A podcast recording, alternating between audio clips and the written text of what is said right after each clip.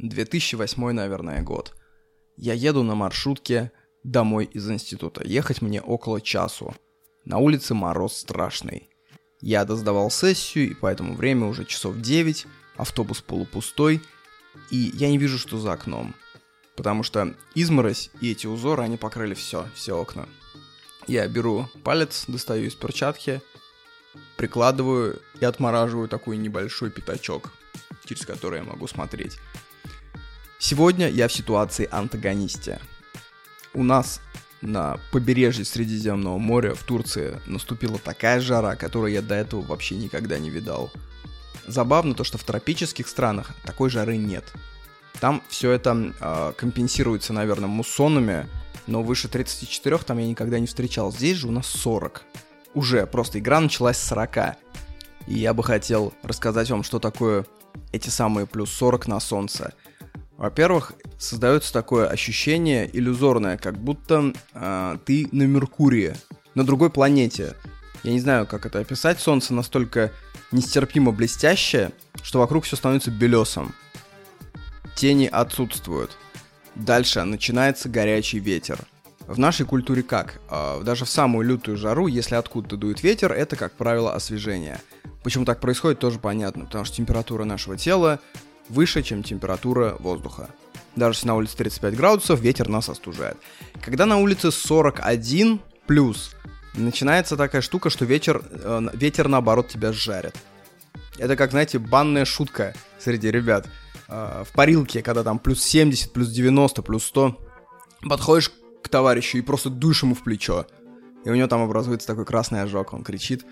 Я даже однажды придумал казнь. Если вы диктатор какой-нибудь центральноафриканской страны, внимательно сейчас, ребят, парилка подпирается и загоняет сюда мощные сплит-системы, и людей просто вывяливает раскаленным ветром. Так вот, на улице что-то такое происходит.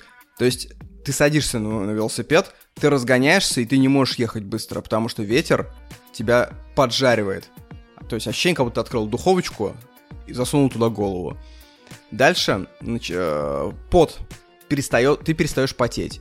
Вообще принято говорить, что в жару люди потеют. На самом деле, в, когда становится очень жарко, потеть ты перестаешь. Организм перестает э, справляться. То есть эта система кондиционирования перестает работать. Пот мгновенно высыхает. Ты весь сухой.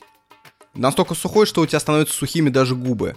То есть обветренными и сухими. И высыхают э, роговицы глаз. То есть ты не можешь моргать даже, потому что у тебя прям вот сухо. Ты слышишь, как скрипит, скрипят веки на твоих глазных яблоках. Э, ты пьешь, ты выпиваешь там 2 литра, 2,5, и ты не идешь в туалет вообще. У тебя ни одного позыва нет, потому что все это мгновенно через пот уходит. И пот мгновенно высыхает. И начинается такая неприятная вещь, как перегрев тела. А, то есть температура кожи становится быстро к 40 градусам уходит. Отсюда гриппозное состояние.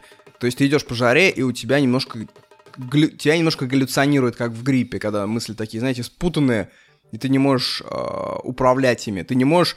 Вообще мысли у здорового человека это как э, щупальцы-хватальцы. То есть ты идешь, ага, мне надо там собраться, собрать вещи в школу. Ты раз щупальцы в эту сторону, там нащупал порядок действий, выполнил. А при гриппе твои мысли это как щупальцы в автомате э, игрушек. Помните, такие в 90-е годы стояли автоматы, где ты кидаешь монетку и пытаешься поймать игрушку? Вот она такая же, то есть она вялая такая вот, как рука доходяги, и ты вроде бы взял что-то и начинаешь поднимать, и что-то все падает, и все какое-то не свое. Вот это вот при жаре тоже есть. Еще один симптом. Это э, при такой жаре, собственно, уже не жарко. Это наречие, это прилагательное уходит в сторону. Появляется новое, горячо. То есть ты едешь, и, и тебе горячо. То есть так же горячо, как если бы ты схватил, например, раскаленную сковороду. Мучительное состояние. Поэтому я вообще не понимаю, как россияне едут сюда в июле-августе. Это же такой прям паттерн, заготовочка, да, успеха. В июле мы едем на Кипр, мы едем в Грецию, мы едем в Аланию. Здесь вообще не сезон. Здесь такое же непригодное место, как Воркута в феврале для меня. Ты также сидишь дома целыми днями, выходя только там в 7 вечера. И то ты идешь в темноте, например, там, я вот гуляю сейчас в 11 вечера. Ты идешь в темноте, и тебя до сих пор обдувает горячий раскаленный ветер. в 11 вечера, кругом темно, ощущение, как будто тебя жарит солнце. Это ненормально. Поэтому я драпаю отсюда в Россиюшку, аж пятки сверкают. Вообще, я люблю разные температурные режимы, разные климатические, там, при высокогорье, там, повышенное давление. Это же расширяет твою ментальную карту. То есть вот сейчас я могу уже представить, что чувствуют люди, которые переходят через Сахару. Если я где-то про это читаю, я... Вот у меня уже в голове есть этот опыт. Я понимаю, что такое идти, когда на улице минимум 40 градусов под открытым солнцем, без воды. Это полезно. Мы ж тут, собственно, все и собрались, да, в этой жизни, чтобы майнить опыт. В основном приятный, ну а там как получится. И вот на этом суховее, на этом ебучем ветре я врываюсь в ваши уши. 16 подкаст. Июньский. Самым большим открытием последних лет двух для меня, наверное, стало то, что взрослых в этом мире вообще нет. А, знаете, есть такая концепция, если вы вращаетесь в определенной субкультуре в интернете, вы должны знать, что есть такой блогер Богемик. И он пишет великолепным стилистическим русским, русским языком про всякие безобразия исторические. И главная идея его постов состоит в том, что там, вы знаете, таким подводным течением проходит мысль о том, что в мире есть люди с большой буквы. То есть такие князья мира сего. Это бывшие аристократы. Это люди, которые держат планету в своих руках. Если, например, а, идет иммиграция в Европу, и люди там условно недовольны, это потому что люди великие люди, которые живут там на Альбионе, это какие-то Винзоры, он, он не, не всегда уточняет, кто это. Так вот, эти люди в своих башнях под облаками, они запланировали так, что эта миграция хлынет в Европу, наберется европейских ценностей, потом уедет обратно в Пакистан и Афганистан и разложит эти общества э, в потребление и в демократию, тем самым сделав их колонией. То есть он-то пишет безумно стилистически круто,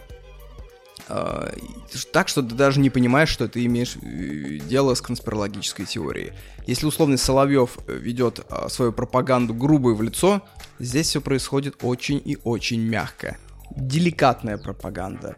Причем, разумеется, ему никто за это не платит деньги, он создал эту систему сам. А для чего это делается? Почему эта теория кажется такой притягательной? Почему хочется верить, что э, во главе стоят вер- верховное правительство, масоны? Потому что это придает осмысленность. Это придает э, иллюзию, что этим кто-то управляет. Всем вот этим вот хороводом, которая бывает после вертолетов, а, после того, как ты перепил, перекурил, есть ощущение, что этим кто-то рулит, что это двигается по каким-то правилам, кто-то это модерирует. На самом деле, если ты это уберешь мысль, останется довольно тревожная мысль о том, что это все случайно. Этим никто не управляет. Именно по этой же причине люди любят богов. Люди любят какие-то верховные теории о Вселенной, а потому что если это все убрать, то останется просто безжизненная случайная материя, который управляет нашими жизнями. Схлопнулся квазар, прошло излучение, там вся галактика сгорела. Почему? Она не грешила, нет, просто так случилось. Черная дыра выросла, поглотила. И вот это вот э, вообще вопрос, зачем, это чисто человеческий вопрос, который был привнесен в Вселенную только с появлением разума. Кстати, забавный факт. Татары очень часто путают два вопроса, зачем и почему. Они не видят между ними разницы, потому что в татарском нет, по-моему, этой разницы. До человека в мире этого вопроса не существовало. Так же, как не существовало справедливости, любви и прочих высоких концепций. Все случается случайно и стихийно. Из этого можно... Есть такая херня, я сейчас просто как бизнес-коуч ваш буду разруливать. Есть такая штука рефрейминг. Когда есть какой-то факт, ты можешь извернуть этот факт. По сути, он 3D-шный, любой факт. И ты можешь посмотреть на него с любой стороны. С одной стороны, это тревожно. Если ничего нет, как в чем смысл? А с другой стороны, это же придает кучу возможностей. Если нет никаких людей, если э, нет никаких богов, значит у тебя невиданная свобода, по большому счету. Значит, ты можешь делать... Значит, система э, не модерируется. И с одной стороны, это открывает очень большие возможности. Вспомните какой-нибудь 15-14 век, например. Паспортов не существует границ по большому счету не существует, никаких картотек. То есть ты можешь отойти за 200 километров и назваться абсолютно другим именем. Ты можешь придумать себе новую легенду. Понятно, что это мир мошенников, но с другой стороны, как вольно дышалось. Ты мог основать свою флотилию пиратов, захватить остров и построить там свое государство по своим правилам. И прекрасно быть императором этого острова. Сейчас все это невозможно. Сейчас возможности очень сильно схлопываются. Появляется безопасность, разумеется, невиданная безопасность. Сейчас у любого а, клерка офисного э, безопасность, показатель безопасности намного выше, чем у императора какой-нибудь средневековой Европы. А, повышается комфорт, но масштаб игры уменьшается для отдельно взятого человека. Вот сами судите, что из этого для вас важно. А про конспирологию я позволю себе, я обычно так не делаю, я позволю себе прочитать свой пост, который я писал год назад. Не верю ни в какую конспирологию. Все эти теории изобретаются душевно усталыми людьми во время сбора зверобоя и липового цвета. Люди эти никогда не пробовали начать собственный бизнес, иначе знали бы, что даже десятерых сотрудников хуй слепишь в единую систему. Только прилег на диван коммерсант полистать, а Дашка-мартышка в декрет ускакала с воплями, как Чингачгук. Толя Еремеев базу клиентов приторговал на горбушке, а все контрагенты сделались мягонькими и растворились в эфире. Что уж говорить про большие сообщества. Помню, нас в 10 классе на субботник выводили. Завхоз под роспись давал грабли без граблен, плешивую жалкую метлу и треснутый от огорчения совок с налипшей на него жвачкой времен Андропова.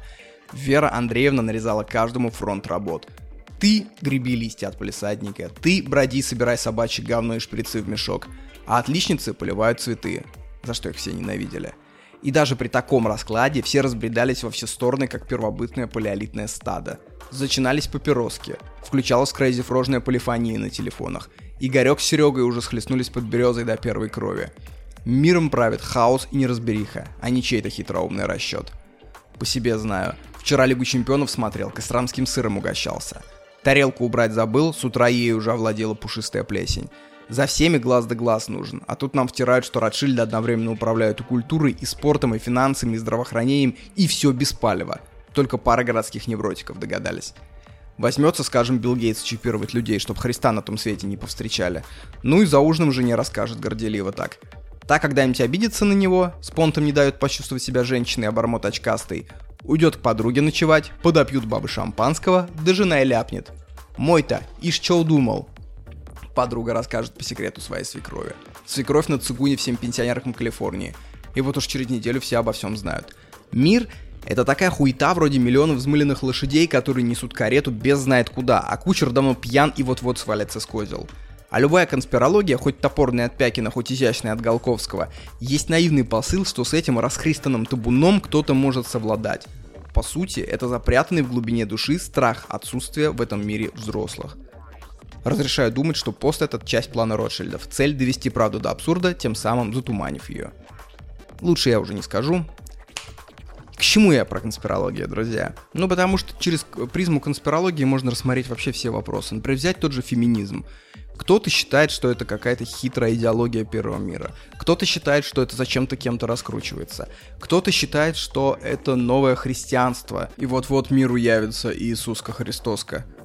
Я же лично считаю, что феминизм это так получилось. И любое явление, вроде даже угнетения женщин, оно исходит из биологии, банальной биологии. Вот представьте себе, что э, есть племя, в котором 10 мужчин и 10 женщин. В одном племени женщин оберегают от всякого пиздеца, во втором не оберегают. То есть, получается, в втором, котором не оберегают, например, э, три женщины погибло, в первом никто не погиб. И получается, что через одно поколение численность первого племени уже там, больше на 30%, допустим. Через два поколения оно больше в два раза. Именно биология заставляла все первобытные общества беречь женщин. Потому что женщина куда более ценный лот в плане размножения, чем мужчина. Мужчина может оплодотворять э, 365 дней в году, женщина рожает раз в полтора года. Это узкое бутылочное горлышко системы размножения. Что из этого следует? Вот есть десятилетняя девочка, десятилетний мальчик. По своим способностям они равны. Абсолютно равны. Дальше начинается что? Дальше мальчика начинают к чему-то готовить. И женщину начинают к чему-то готовить. А мальчик, если он не принадлежит какому-то знатному роду, в целом до него пофигу. Отсюда вот все эти берутся истории про то, что мальчишки лазают по свалкам, а, взрывают баллоны э, из-под спреев, херачит э, обухами топора по кинескопу. Это только что перечислил то, что лично я делал в 9 лет. За мальчишками меньше контроль. За девчонками нет. Вот оставшийся с первобытных времен постулат о ценности женской вагины как способ размножения, он же оста- остался в умах людей. Поэтому девочку больше оберегают. Что такое оберегают? Это значит, ее личность зажимают, ей меньше дают пробовать всяких дуростей. Уже годам к 25 начинается так называемый буллинг тетушек. Это когда женщина заходит в компанию более таких взрослых самок, и они начинают задавать вопросы издалека. Они начинают как гопничек, понимаешь? А чё ты, мальчик ты есть? А, давно встречаетесь? А, пять лет? Чё, не берет, да? Ты давай там это, кали, кали, кали иголочками. Чё ты? Или чё он тебе? Ты, или ты так хочешь всю жизнь? А детки, чё ты? Смотри, лучший возраст. И вот это вот подкалывание, на самом деле, для женщины это страшная боль, я думаю. Вот я лично, как парень, этого никогда не получал, даже в самых стылых обществах, когда мне, мне там 30 с лишним лет, я захожу, а мне там жена есть, я говорю, нет, а зачем? И мужики стылые такие, да натуре нахер это надо, там, давай, молодой, отрывайся. Понимаете? В этом плане, конечно, привилегия. Это тот случай, когда женщины выбирают не свободу и безопасность, а мужчины выбирают а, свободу, но не безопасность. Поэтому такая дикая мужская смертность там в возрасте до 30 лет. Потому что мужчины все пробуют. И условно там в каком-то древнем обществе там половина этих мужчин к 30 умирает. 25, допустим. Умирает, становятся инвалидами, убивают друг друга, а оставшаяся половина, даже треть, допустим, оставшаяся, она набирается социального капитала. То есть человек, который постоянно все пробует, у него два, а, условно говоря, два пути. Либо он умирает, либо он все это перерабатывает свой опыт и становится сильным. И вот получается, что в 25 лет мужчина это уже личность, женщина это немножечко свиноматочка, цель которой рожать детей, быть послушной и быть спокойной. Ей не дают тяжелую работу, если нападает чужое племя, ее обороняют. Возьмите Титаник, уже 20 век, и женщин до сих пор сажали в шлюпки с детьми первыми. То есть это, казалось бы, вообще общество без, безмерно далекое от любого племени. Вот и получается, что мужчины привилегированный гендер в вопросах возможностей, а женщины привилегированы в плане безопасности. И дальше мы смотрим на то, в, каки, в каком мире мы живем. В нынешнем мире вопрос безопасности для всех снят. Мы живем в удивительно безопасном мире. Отсюда идет феминизм. Ну вот представь, например, что ты безногий, зато ты богатый. И это твой бонус богатства. Но что если тебя поместить в общество самых богатых людей мира? Твое богатство перестанет иметь смысл, а вот твоя безногость останется. Вот то же самое и с женщинами произошло. Безопасно теперь живут все. А вот вопрос их личной несвободы, то, что им не дают пробовать новые фишки, он остался. В то самое золотое время, когда, например, парню 17 лет, и ему говорят, чувак, без денег ты никто, самый несексуальный возраст э, мужской это 17, 16, 15 лет. Никто не хочет из женщин секса с 15-16-летним. Это стрёмный возраст. Но это время, когда у мужчин максимальная либидо. Понимаете как? И мужчина пытается компенсировать то, что его не хочет, своими достижениями. Он идет на футбол, он идет э, в учебу, он идет в бизнес, он максимально сублимирует. Он читает хип-хоп, он катается на скейте, он делает закладки, он рисует граффити, он вступает в молодежные банды, все вот это вставляйте. Суть в том, то, что это насыщает личность опытом. У женщин в этой ситуации обратно. 16-летняя девочка это пик сексуальности. Это тот возраст, который хотят все мужчины от 14 до 99. И то есть в этом возрасте женщина сверхпривилегированная. То есть молодая, э, миловидная 16-летняя девушка на самом деле это самый привилегированный класс вообще на планете. А дальше начинается другая ситуация. Пока женщина снимает плоды незаслуженные от этого, то есть ее буквально все хотят, ей буквально все дают, ей все уступают, ей все помогают. А, парень роет, и к 25 годам девушка не накапливает никакого капитала, парень накапливает капитал. И дальше начинаются истории про то, что э, зарплата на 30% меньше, начинается э, разговоры про то, что э, у женщин стеклянный потолок. Вот это вот все начинается. Потому что вопрос внешности к 35 годам, по сути, для всех уже снимается. Дальше внешность это не вопрос генетики, это вопрос э, образа жизни и вопрос денег. Все.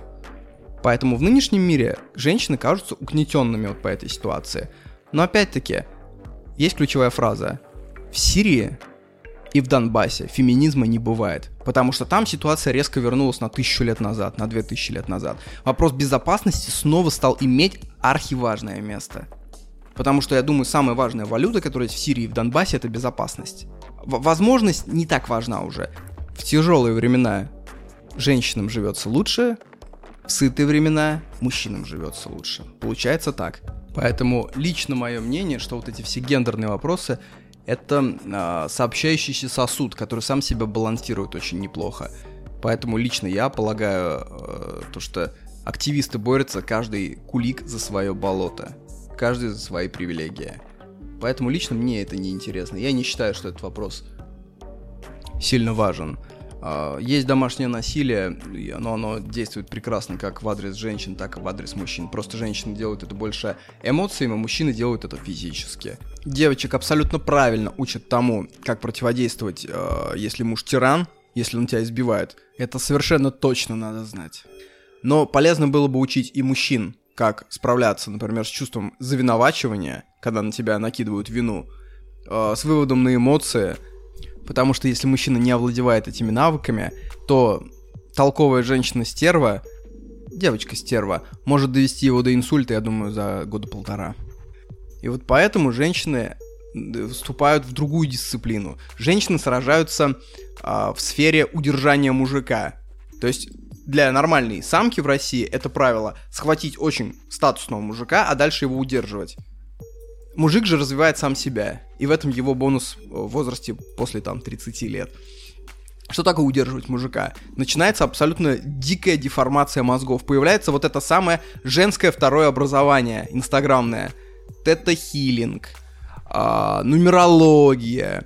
Э, ты как думаешь, я обеспечиваю свою женщину, она сидит дома, занимается хозяйством и, наверное, развивается. Нет. Это прям новая реальность, когда средний класс новый оставляет жену дома, как будто мы живем в Америке 50-х годов, и баба делает она же не думает, так, буду-ка я изучать-ка э, Мане, буду я изучать э, Гюго, буду я изучать э, медиевальную философию. Нет, бабе это нахер не... Она начинает думать, как сделать так, чтобы этого мужика удержать. Потому что он ходит на работу, общается с разными красивыми тетушками э, в коротких платьицах. И она начинает развиваться в этой ебанине, которую я уже выше упомянул. Женские практики, тета-хилинг, нумерология. Начинаются всевозможные теории о том, что мужику нужна женская энергия, что ему нужно ради кого работать. Начинаются вот это все про настоящих мужчин. Потому что это суть этого это тревога. Тревога, что тебя оставят на обочине. Потому что любая женщина, которая живет как а, собачка в бомбоньерке золотой, перед ней куча примеров того, как женщин бросают там в 45 лет, и ее статус падает просто кардинально просто вниз, знаете, как сокол на кролика. У мужчины такое падение может быть только в случае серьезной болезни, например. То есть, например, если к нему придет шиза, к успешному мужику, там, 45 лет, он быстро, конечно, скатывается вниз. У женщин этого, для этого достаточно, для содержанок, а, если тебя бросил мужик. Все. И подруги резко не подруги, и жизнь резко не жизнь. Происходит деформация принцесса без приданного. Поэтому отношение к женщинам как к особому полу, которому открывают э, двери, которому целуют руки, которому дают все блага, локально это очень выгодно. Стратегически это полный провал. Стратегически ты превратишься в баллонку, которая долдонит 12 правил э, женской энергии, чтобы удержать мужика. Домашний уют и горловой минет. Женщина превращается в смесь висталки, гадалки, собачонки, которая следит, чтобы хозяин донес до нее кость. Это досадно. С другой стороны, грех жаловаться. Потому что такая ситуация только сейчас. А взять, например, 20 век, женщины уже за счет того, что они имеют безопасность, два раза получили офигеть какие бонусы. Первая, Вторая мировая война. Салам алейкум. Мужчины гаснут под Верденом, мужчины умирают от боевого хлора, мужчины тают под Сталинградом и на Курской дуге горят. Женщины в целом просто голодают. Ну, просто голодают. Да, это тяжелая жизнь, но лучше голодать, чем сгореть на Курской дуге, друзья. Женщины, понятно, там где-то воевали, партизанки, но массовых, конечно, не призывали. А, то есть они свои бонусы получили в 20 веке. И тут резонно можно спросить, а кто эти войны начинает? Разве Гитлер, Сталин, Муссолини и прочие лидеры, они не мужчины, ради все эти генералы не мужчины. И вот тут очень важно сказать, что мир не режется только на два гендера. Мир режется на сословия. И когда говорят, например, что женщины были угнетены, угнетены всю историю, это не совсем так.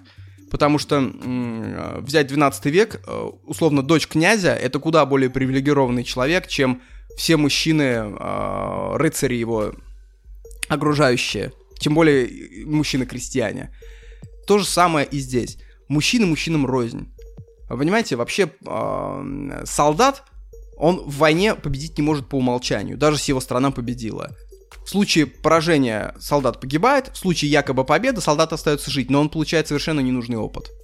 Он получает очень травмирующий опыт, и даже если он возвращается к жизни, он дальше не знает, что с этим опытом делать.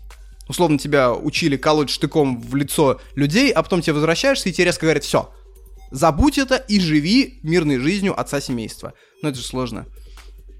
Э, побеждают в войне всегда генералы. Разумеется, это их игра, они ее ждут. Э, тот момент, когда ты, наконец, можешь пойти вверх по службе, получить. Вторая мировая война, например, э, для кого-то это смерть и погибель, а для кого-то это дикая возможность. В гражданскую войну от капрала до маршала можно было за пять лет пройтись. В мирное время ты это никогда не сделаешь. Получается, что солдат всегда пораженец. В этом плане, кстати, всегда удивительно, как люди, которые агитируют за какую-то войну, э, не принадлежат к высшему военному сословию. Это очень странно. Это как э, Скотт на ферме агитировал бы вместе с владельцами ранчо за увеличение производства колбасы. Так вот, разве не мужчины ли виноваты в войне? Ответ. Война, по моему мнению, это спазм сложной человеческой структуры есть очень сложная человеческая э, организация. Понятно, что мы давно не живем в вигвамах и в бунгало. Мы живем с финансовой системой, мы живем с юридической системой, мы живем э, с государственной системой, когда определенными источниками ресурсов владеют какие-то государства. Эти же государства дают нам э, способ жить комфортно. Если бы не государство, мы, конечно, так комфортно не жили. Асфальта бы вокруг не было, больниц бы не было. Но в какой-то момент эта сложная структура начинает давать сбой. Это как эпилепсия. Эпилепсия, правильно говорить, кстати. А при эпилепсии в каком-то участке мозга происходит стопор. И начинает накапливаться заряд. Я очень примитивно рассказываю, мне так рассказывали. Начинает копиться, копиться заряд, и в какой-то момент систему перещелкивает, и случается приступ. То есть человек чувствует ауру, у человека начинаются э, галлюцинации, в каких случаях он падает, у него идет изо рта пена. Кстати, никогда, никогда не засовывайте эпилептику в рот ложку. Просто положите его спокойно на бок и все, оставьте в покое. Это старые байки. Так вот, э, война это такая эпилепсия развитого общества. В какой-то момент ее содрогает эту всю ткань организационную, ее содрогает, проходит война и все. То есть обвинять мужчин в войне это то же самое, что обвинять их в создании цивилизации. Это как обвинять Генри Форда в том, то, что каждый год в автоавариях погибают миллионы людей. Журить за это надо.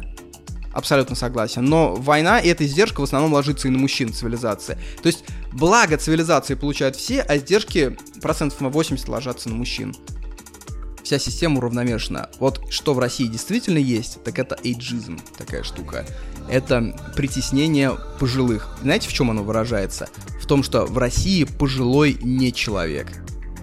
После 45 э, устроиться на какую-то вакансию другую практически невозможно. То есть, понимаете, как либо ты добиваешься серьезного успеха, либо ты серьезный дядька в 45 лет, либо ты чмошник галимый. В России, к сожалению, вот это прям дуализм очень выражен. Вот я раньше не понимал смысла уважать старых. Вот вообще сейчас вот в кругу э, у меня очень тяжело ворочаются мозги, друзья. Очень жарко, очень. Я весь мокрый сижу, и поэтому простите мне мою заскорузлость. Не стреляйте в подкастера, он подкастирует как умеет. Современные люди очень смеются над фразой о том, что стариков надо уважать. Они полагают, что здесь ключевой вопрос, за что уважать. Ну, типа, я уважаю только за свершение, я не уважаю за то, что она там 50 лет проработала на проходной. На самом деле, суть стар старости в том, главная вещь в ней, которую вам надо знать, это то, что мы там все будем. И уважение к старости, это, знаете, такая социальная, негласная пенсионная система. Потому что все кайфовое в жизни, жизнь устроена вообще несправедливо. Все кайфовое в начале, в первые там 40 лет, допустим, 45. Здоровье, секс, э, тонус, даже количество этих э, нейромедиаторов всяких, типа, типа дофамина, оно все равно все концентрируется в первой половине жизни. Дальше все это начинает угасать, ты меньше получаешь удовольствия от всего, у тебя меньше возможностей, и как бонус, как плюшечка у большинства людей, а, когда они выходят на пенсию, кончаются еще и бабки. То есть они живут там на 100, 100 долларов, на 150 долларов в месяц. Это выживание физическое. Вот было бы наоборот хотя бы, То, что, например, ты живешь в бедности в молодости, когда можно найти любое развлечение без денег, а в старости у тебя появляются деньги. Но для этого надо шарить, чтобы у тебя в старости были деньги, а у большинства людей их нет. И получается так, то, что у людей нет ничего хорошего в старости. Они несутся в какую-то черную пропасть. Поэтому уважать стариков это, знаете как, это давать единственную плюшку, из которой тебе хочется жить дальше. Поэтому, когда бабушка начинает получать кого-то э, в автобусе, если я немножко и подыграю, понимаете, с меня-то не убудет, а бабушке станет лучше. И я хочу, чтобы когда мне было 75, если я ничего не добьюсь, например, если у меня не будет кучи денег, это же вполне может случиться. Мы же все обычные люди, и ничего нам не гарантировано. Я хочу, чтобы меня не чморили чтобы действительно мои слова как-то люди воспринимали, э, как давали им какой-то вес. Пускай даже мне подыгрывают. Фальшивая улыбка в сто раз лучше, чем искренне, искренний харчок в лицо. Я все-таки убежден. В России же ситуация обратная. В России какой-то культ молодости. Мне кажется, это вообще не только в России, а в целом во всех таких примативных э, обществах. Я думаю, если мы возьмем там Африку, возьмем Мексику, Латинскую Америку, там все то же самое общество заглядывает в рот молодым. Я сколько раз слышал то, что 25-летние уже сетовали на то, что они старые. Прикиньте, это вообще где, где, где вы услышите об этом в Европе? То есть доходит до того, что какой-нибудь Simple Dimple или Попыт считается тем, что надо усвоить обязательно. Это, он считается новый, э, новым святым писанием. Если ты это не усваиваешь, ты старый. Но это же ненормально. То есть вот это превознесение молодости над старостью, оно в принципе своей неправильно. Потому что у молодости есть свои плюсы, свои минусы. Но в, в, в плане мудрости, конечно, конечно, юность и молодость будут отставать. Меньше всего мне нравится, знаете, такая теория о том, что вот есть какие-то совки, а есть вот молодое поколение, свободы. Знаете что, друзья? А, недавно кофемания объявила о том, что будет принимать гостей только по QR-коду о прививке. Ну окей, ну такие события в мире происходят. Просто найдите эту запись в Инстаграме и почитайте, что там пишут люди. Там нет совков, друзья. Самые залайканные комментарии пишут люди от 22 до 35 лет. Это все молодежь. 18-летние, 19-летние, молодые девушки, э, маркетологи, дизайнеры, почитайте, что они пишут. Что это фашизм, что это а, а, кстати, вот слово фашизм везде фигурирует. Вот единственное, что добилась российская пропаганда, что слово фашизм теперь употребляется везде, когда что-то нехорошее происходит. А, что это гитлеризм, что это желтая звезда Давида, что надеюсь, что вы разоритесь, что вы сдохнете. Я не буду закачивать себя это. Просто это пишут все молодые люди. Те самые молодые люди, которые в ближайшие лет 50 будут определять э, эту страну. Никакого поколения не существует есть просто культурный уровень какой-то. И он в целом усреднен. Потому что встретить интеллигентного человека, что в возрасте 20 лет, что в возрасте 50 лет, вероятность практически одинаковая. Понимаете, есть расовые теории, есть гендерные теории, за которые, ну, сейчас все всех осуждают. А есть теории возрастные. И это почему-то никто не осуждает. Совершенно нормально говорить, что вот поколение совков, когда оно вымрет, будет нормально. Мне немножко обидно, друзья, для, за людей старше с 50 лет. Среди них гигантское количество совершенно образованных и умных людей. И давайте так договоримся, чтобы больше этого не было. Я попрошу прям вот довести до сведения всех своих друзей, чтобы вот с этого момента все это прекратилось. До этого дня это было позволено, с этого дня просто это вне закона. Давайте так договоримся. И вообще неприязнь к старости, она исходит в первую очередь боязни рефлексии. То есть старость, вообще зрелость это вопрос саморефлексии, что ты больше начинаешь задавать себе неудобных вопросов и больше на них отвечать правдиво. То, что ты в какой-то момент говоришь, ну, блядь, да, я не, не умею там, например, общаться с людьми, я не, не умею знакомиться с бабами. Ну, вот вот не умею, например, ты вот говоришь, и чё? И вот этот момент, когда ты говоришь, и чё, вот ты в этот момент становишься взрослым человеком. Потому что ты признал недостаток, дальше ты можешь что угодно делать. Учиться этому, не учиться этому на, юноша, он никогда это не признает. Он всегда будет хорохориться, что он лучший просто. И это касается вот всех вопросов таких. А современность, она, вот заглядывая в рот молодым, она, по сути, обесценивает эту рефлексию, саморефлексию. Она, по сути, говорит, что ты должен двигаться на интуитивной тяге. Вы понимаете? Но если дальше двигаться по этой теме, то получается, кто еще менее саморефлексивен, чем э, юные подростки? Собаки, кошки, хомяки всякие, они еще меньше рефлексируют. Они вообще, вот у меня собаки живут в дворе, одна захотела, зарычала, захотела, залезла в воду, по шею сидит в болоте и смотрит по сторонам. Захотела, покакала, захотела, жопу полезала соседней собаке. Чистый кайф, не бодяжный. Давайте брать пример собак. Если мы пойдем дальше, то черви еще меньше рефлексируют, чем собаки. Собаки-то хоть могут депрессией болеть. Кстати, реальный факт есть. Антидепрессанты для собак, и они те же самые, что для человека. Это очень смешно. Я, помню, читал статью, то, что а, шизофрении у собак быть не может, потому что у них нет этой нет сознания. А вот депрессия, тревожные расстройства у собак великолепно встречаются, и в панические атаки у них случаются. Это так, минутка зоопознания. А, у червей этого даже ничего нет. Покажите мне червя, у которого есть паническая атака. Я его раздавлю. Но червь это ведь не самая вершина. Есть еще более нерефлексирующий, это камень. Вот камень это вообще вершина. Он вообще ни над чем не рефлексирует. То есть, по сути, двигаясь по этой стезе, мы превозглашаем примат мертвого над живым. Вы понимаете, когда вы говорите, что Simple Dimple это что-то важное, по сути, вы кланяетесь в пояс князю тьмы, князю смерти, целуете э, черевички Осирису. Вы просто подумайте в следующий раз, куда вы двигаетесь. А, поэтому любите старость, уважайте стариков. Давайте создадим такую прослойку, подушку, чтобы старик чувствовал себя роскошно. Ведь когда мы станем стариками, мы сами воспользуемся этой подушкой. И жизнь наша старости станет лучше и веселее. У меня сейчас такая дилемма, я думаю вам про книжку рассказать.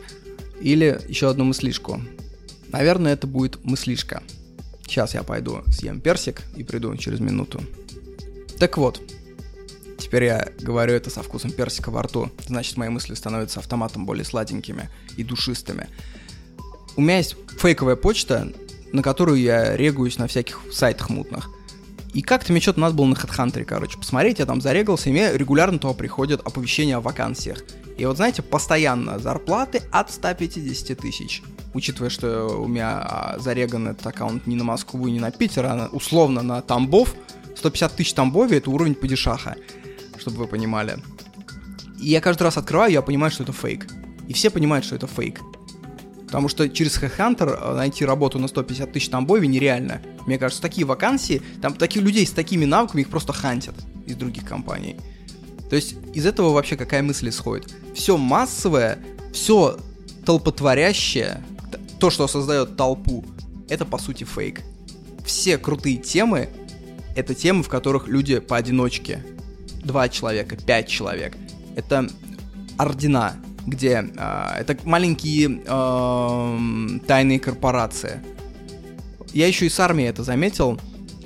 Если где-то в армии, короче, собирается какая-то толпа на проеб, так, должен объяснить, не все служили в армии. Что такое проеб в армии?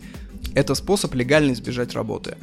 Ну, смотрите, в армии вам нарезают какой-то фронт работ, в реальной жизни ты стараешься сделать его как можно быстрее и качественнее, и дальше перейти к следующему. В армии это не работает. Если ты быстро сделаешь свою работу, придешь к командиру, скажешь, я сделал, он скажет, да, проверь это так, и нарежет тебе еще работы. И получится, что э, ты просто делаешь тупо в пять раз больше работы, и отношение к тебе будет как к лоху. Вот я не знаю, как это устроено, это тот случай, когда система разрушает сама себя, но работящих в армии считают лохами. Причем те, кто отдает им приказы, их же и считают лохами. Это очень странно. А, это вообще, мне кажется, было свойственно советской жизни, когда результат был отчужден от твоего труда очень сильно. То есть там какой-нибудь слесарь пропойца и слесарь э, работящий получали там зарплату плюс-минус 50% одну и ту же. И проеб в армии — это культура низкопроизводительного труда. Это, то есть, умение создать видимость того, что ты решаешь архисложную задачу, и ты бьешься изо всех сил, но вот она вот столько времени заняла. Я помню, там э, снег люди разгребали сутками.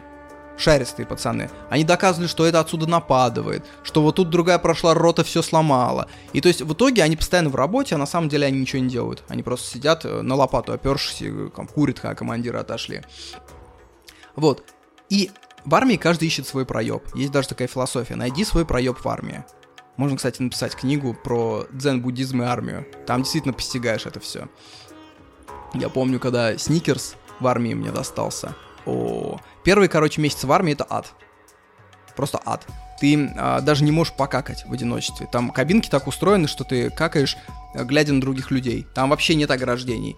И то есть ты какаешь, перед тобой в полметре просто стоят там 10 человек курит, например, ты с ними участвуешь в беседе.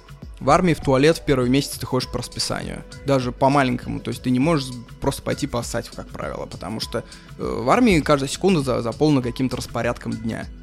То есть нет такого, что просто, ну, свое время в армии.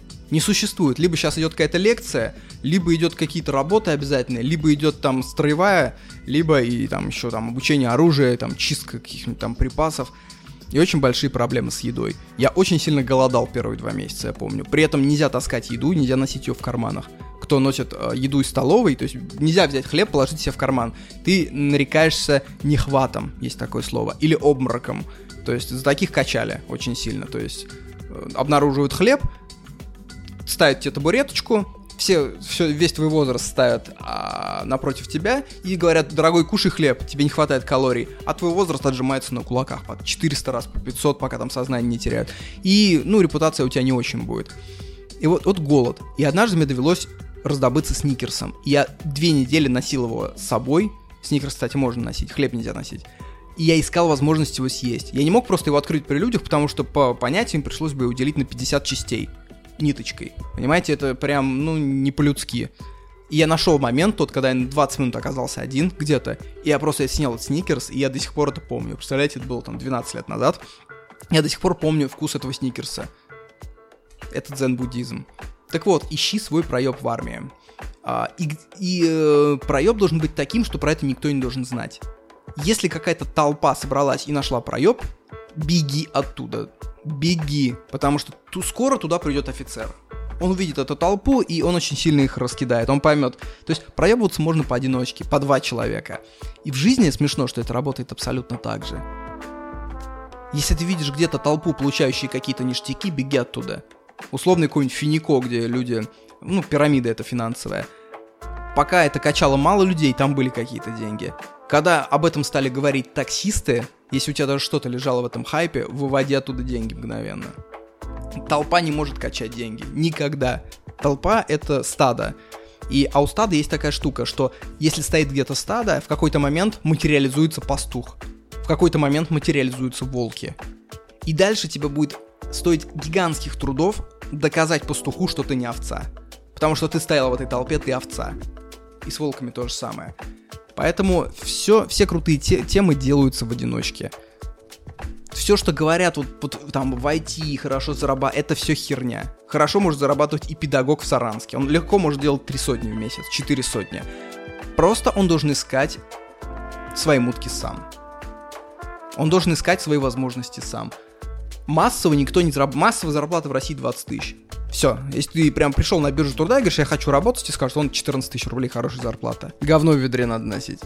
Но тут же массово где-то рядом с тобой проходят люди, у которых зарплата там, у которых доходы 300, 500, миллион рублей в месяц, они просто не кричат. И не факт, что они занимаются каким-то криминалом, нет. Просто они берут, возможностей всегда мало. Итак, теперь я могу посоветовать книгу, наконец. Я вынес для себя, почему художественные книги дают больше, чем нон-фикшн. А понятие нонфикшн — это скупое перечисление. Художественная книга — это еще эмоциональная. Совершенно две разных вещи, когда ты читаешь про аварию и когда ты сам попадаешь в аварию, не дай бог. Вот художка, она ближе к тому, чтобы погрузить тебя в состояние, когда ты попал в аварию. То есть гениальный писатель, он умеет сделать так, он умеет наполнить твою черепную коробку этим опытом. Пон- понятно, что это опыт во многом фейковый, но по своему качеству, если вот реальный опыт это 100%, то это, например, там 70%. А учитывая, что художественные книги часто рассказывают про события прошлых столетий и события, в которые ты вряд ли попадешь, например, в сингапурский лагерь военнопленных Второй мировой, ты туда никак не попадешь. 100% опыта ты там уже не сделаешь. А вот 50, даже 30% полученные из хорошей художественной книги ты получить можешь. Это охуеть как обогащает. Это, по сути, наркотический приход. Вот что такое чтение книги? А, то есть, когда я читаю, я, например, а, не могу быть отвлеченным от художки. То есть, в принципе, я не могу представить, как делать это в метро. Я не могу представить, как делать это в очереди в больнице. Я делаю в комнате, и никто не должен ко мне обращаться. Потому что меня это выбивает. То есть я погружаюсь в какое-то сомнамбулическое состояние, и в этот момент я не ощущаю свое тело. Это, на самом деле, каждый из вас это делает, просто, может, вы не до конца это осознаете. Просто вот эта связь со своим эго, она теряется. Ты больше не ты ты погружаешься в совершенно другую реальность.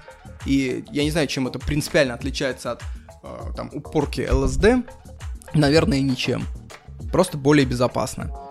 Так вот, книга, вот казалось бы, да, 17 век, там 18 век, 1710 год, а, Петербург молодой, вот только-только строится Питер, царь Петр, а в Сибири в этот момент идет колонизация. Вот стали бы вы читать про эту книгу?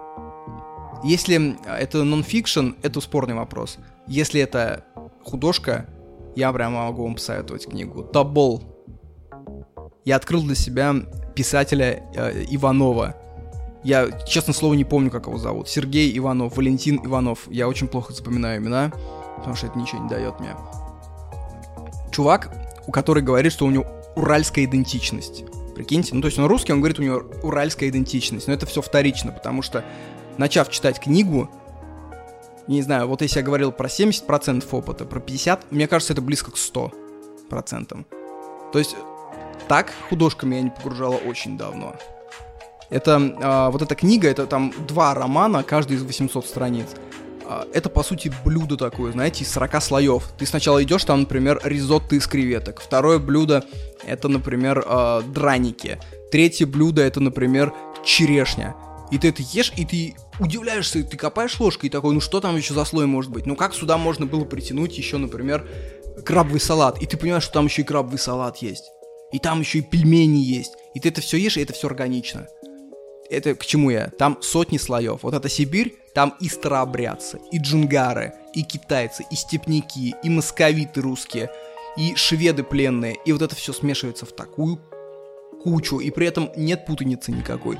То есть я в первую очередь удивлялся, от где надо начерпаться, чтобы написать такую книгу. То есть у меня какое-то даже подозрение, что этот чувак, возможно, открыл путешествие во времени, потому что иначе надо читать тысячи каких-то манускриптов, тысячи каких-то воспоминаний, ездить по этим местам. Иначе погрузиться нереально. Э, человек обычный даже свою жизнь не опишет так, с таким погружением, как человек описывает 18 век в Сибири. То есть столько подмеченных деталей быта, столько подмеченных каких-то паттернов поведения.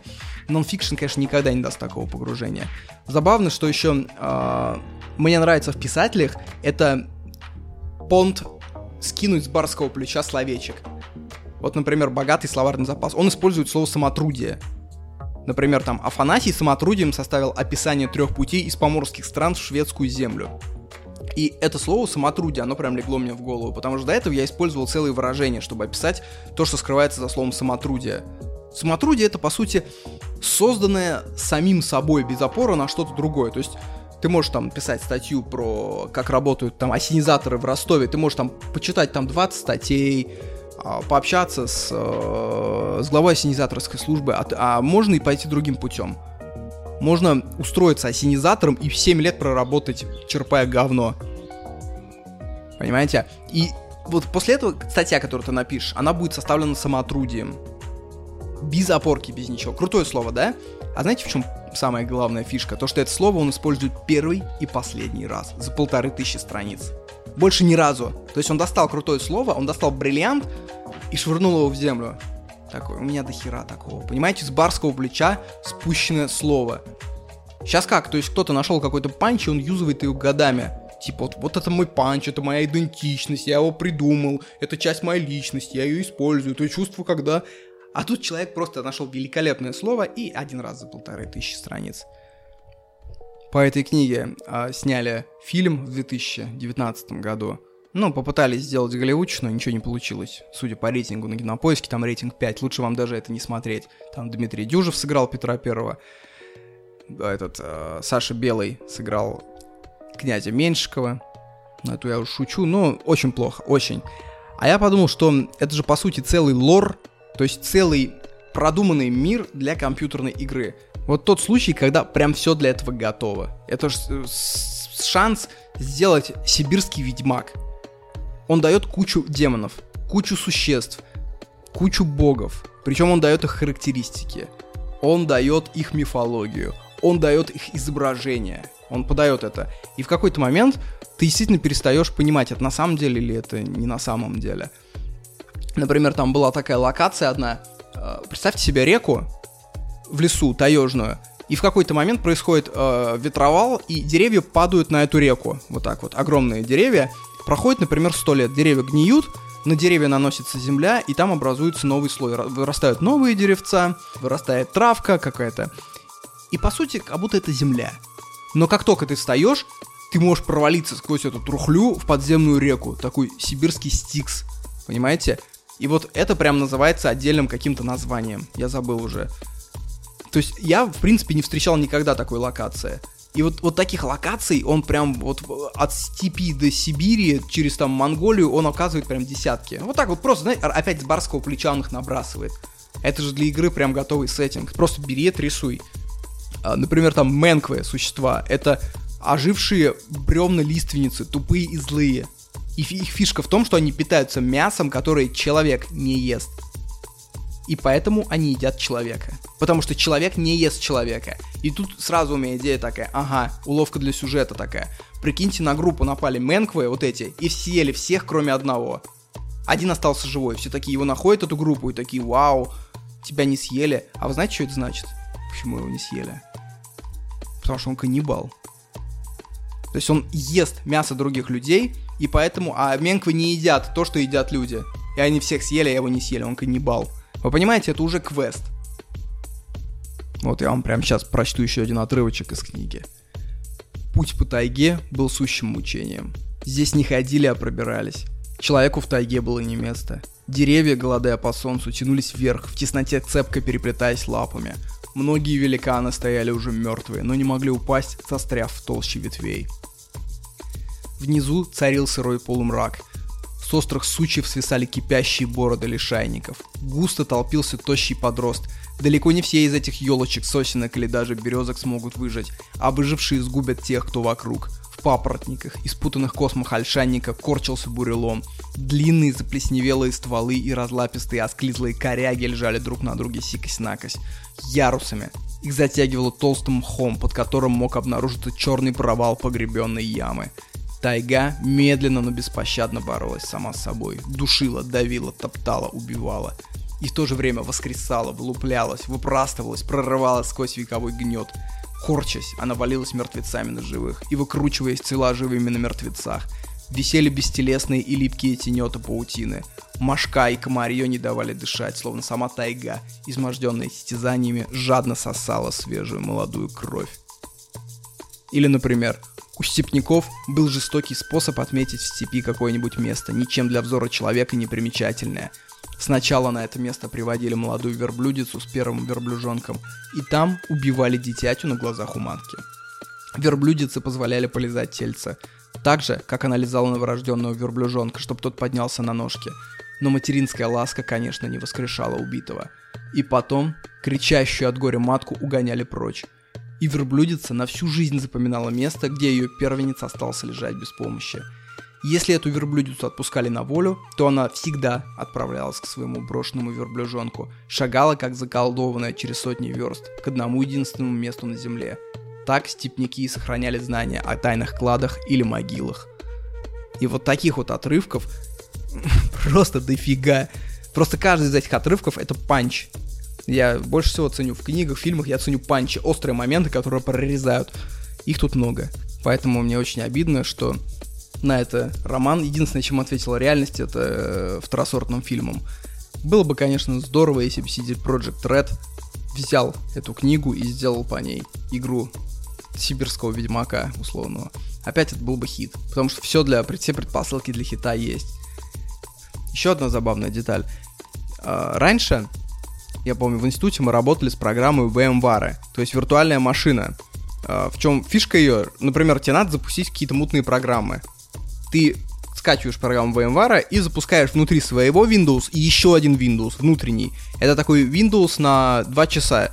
И внутри него ты делаешь, что хочешь, запускаешь, можешь ставить какие-то программы опасные, открывать вирусы, пофиг. Как только ты закроешь программу VMware, этот Windows умрет но ты можешь вот на тот Windows поставить еще VMware и установить туда еще один Windows. Это будет Windows внутри Windows, как фильм «Начало», да, с Билл Гейтсом. Uh, вот, по сути, писатель, который пишет исторический роман, он делает что-то такое. Вот, например, ты не можешь использовать выражение «железобетонная уверенность». В жизни ты так говоришь, но если ты пишешь про 17 век, не существовало железобетона. Вот все, ты должен, то есть, отсекать все, что появилось в языке, в обществе, в культуре, в биологии позже 17 века. Ты должен знать, значит, что появилось. Ты не можешь использовать там пионерские выражения типа даешь там, там, как раньше, говорили в 20-х годах, потому что этого еще нет.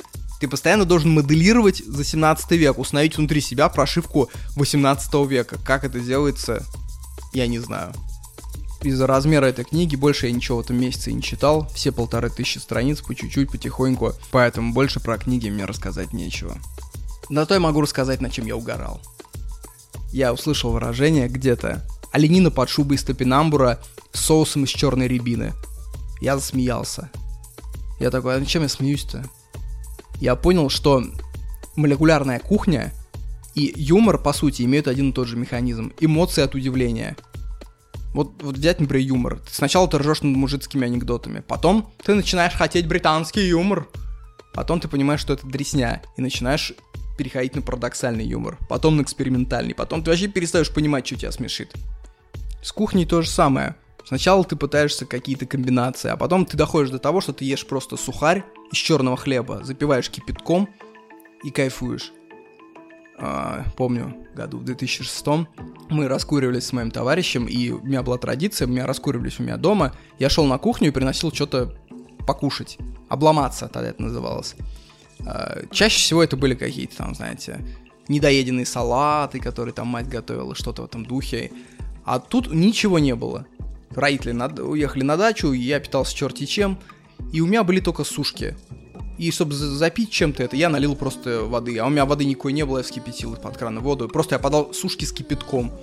И вот у нас это до сих пор мем с товарищами, просто покушать сушки с кипятком. Знаете, ну, удовольствие было получено, какое-никакое. Вот это и есть твоя новая молекулярная кухня. Получается, что смешит, то и радует язык. Мне кажется, можно даже так блюдо составлять в ресторан модный.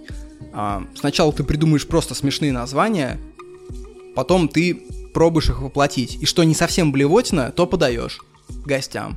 И подаешь так с понтом, а разгадайте эту комбинацию.